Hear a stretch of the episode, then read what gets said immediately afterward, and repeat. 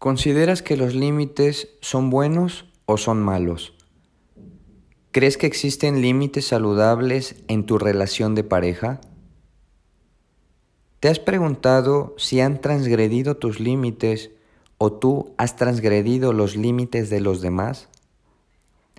En el podcast de hoy te platicaré sobre cómo los límites saludables pueden beneficiar a la relación de pareja y cómo es que también promueven, aunque suene contradictorio, la libertad, un pilar fundamental en las grandes relaciones. De esto y más hablaremos en tu podcast Plenitud. Comencemos.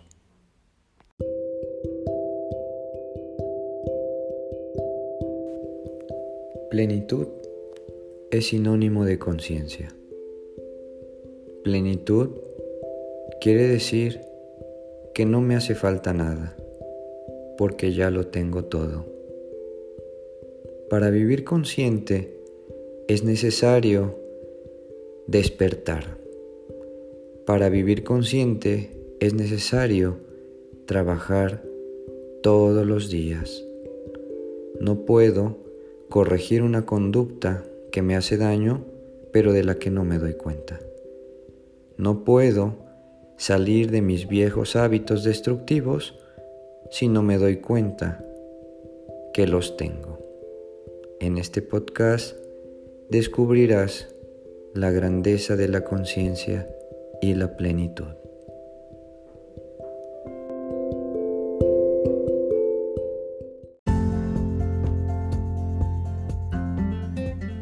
Hola a todos, me da mucho gusto estar aquí nuevamente con ustedes les doy la bienvenida a este nuevo capítulo del podcast Plenitud. El tema de hoy se titula Las relaciones igual fracasan por falta de límites. Es importante entender que en una relación existen tres componentes. La relación, tu pareja y tú. Y en los tres es recomendable crear límites saludables para lograr un objetivo que beneficie a las tres partes. Tu pareja tendrá sus responsabilidades, tú tendrás tus responsabilidades y juntos como pareja tendrán responsabilidades en común. En ningún momento te puedes meter en las responsabilidades de tu pareja, ya que si lo haces estarás transgrediendo sus límites. Si no te interesas por respetar y entender que deben existir límites en la relación, límites en ti y límites en tu pareja, corres el riesgo de poner en peligro la libertad de ambos. Y es que la libertad de cierta forma se relaciona con los límites. Aunque parece haber ironía al creer que si hay límites entonces no hay libertad, solo es una mala interpretación ya que es todo lo contrario. Al haber límites, también existe libertad. Una de las formas de rebasar los límites en la pareja es cuando se quieren manejar los sentimientos del otro, sus conductas, sus deseos y entre otras más. En otras palabras, es querer controlar algo del otro que a nosotros simplemente no nos corresponde.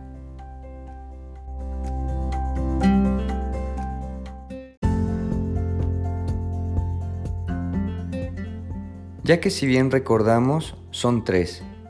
Tú controlas y manejas tu vida, tu pareja controla y maneja su vida, y juntos controlan y manejan su relación.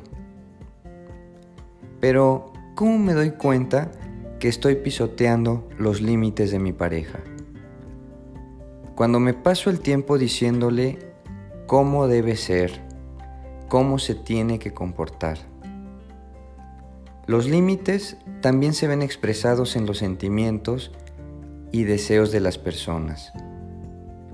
Nos ayudan a separar o a distinguir hasta dónde esto es mío y hasta dónde esto es tuyo. Y no estoy hablando de cosas materiales, sino de cosas más profundas. Un ejemplo sería como el siguiente. Él llama por teléfono a su pareja pero no le contesta. Esto desencadena en él un sentimiento de frustración, pero sobre todo de enojo, lo que lo lleva a hacer la siguiente afirmación. Siento que no le importo. Siento que debería ser más atenta conmigo.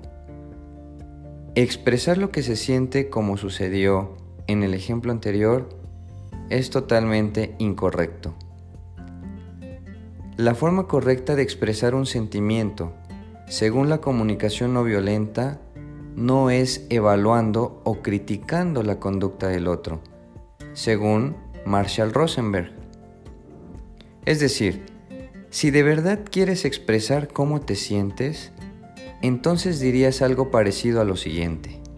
Me siento enojado o me siento herido.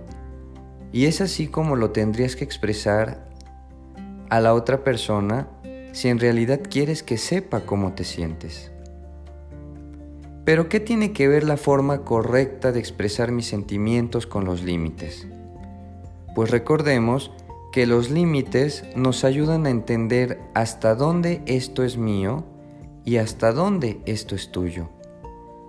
Cuando aprendo a expresar mis sentimientos, hago buen uso de los límites.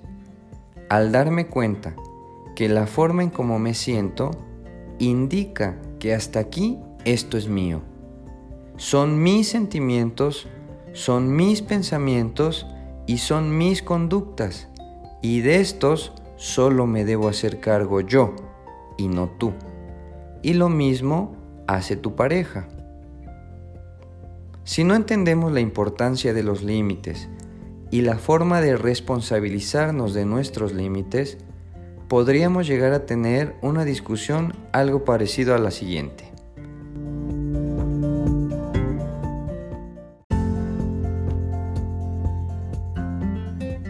Ella dice, te llamo y no me contestas. Siempre atento a otras cosas menos a mí. Él le contesta, tú a veces haces lo mismo y no te digo nada. Ella responde, deberías de ser más atento conmigo. Aquí, ella está traspasando los límites porque quiere controlar la respuesta que le corresponde solamente a él. Entonces, él le dice, Tú no deberías de ser tan rígida y molesta. Aquí él también está traspasando los límites porque también quiere controlar la respuesta que solo le corresponde a ella dar. Si aprendemos a entender cómo funcionan los límites, dejo de responsabilizar al otro por cómo me siento, ya que de eso tengo que hacerme cargo solamente yo y también dejo de querer controlar las respuestas de los demás, ya que de eso se encargan ellos. Cuando dejo de rebasar los límites de los demás y empiezo a hacerme cargo de mis sentimientos, también aprendo a expresar de forma honesta cómo me siento. Respetar los límites y expresar los sentimientos con honestidad crean la intimidad que la pareja necesita.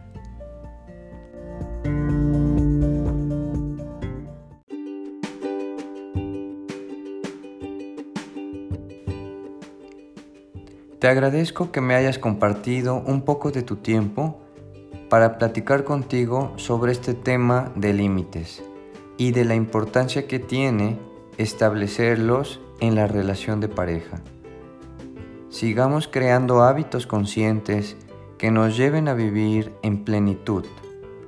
Gracias y nos escuchamos pronto. Hasta luego.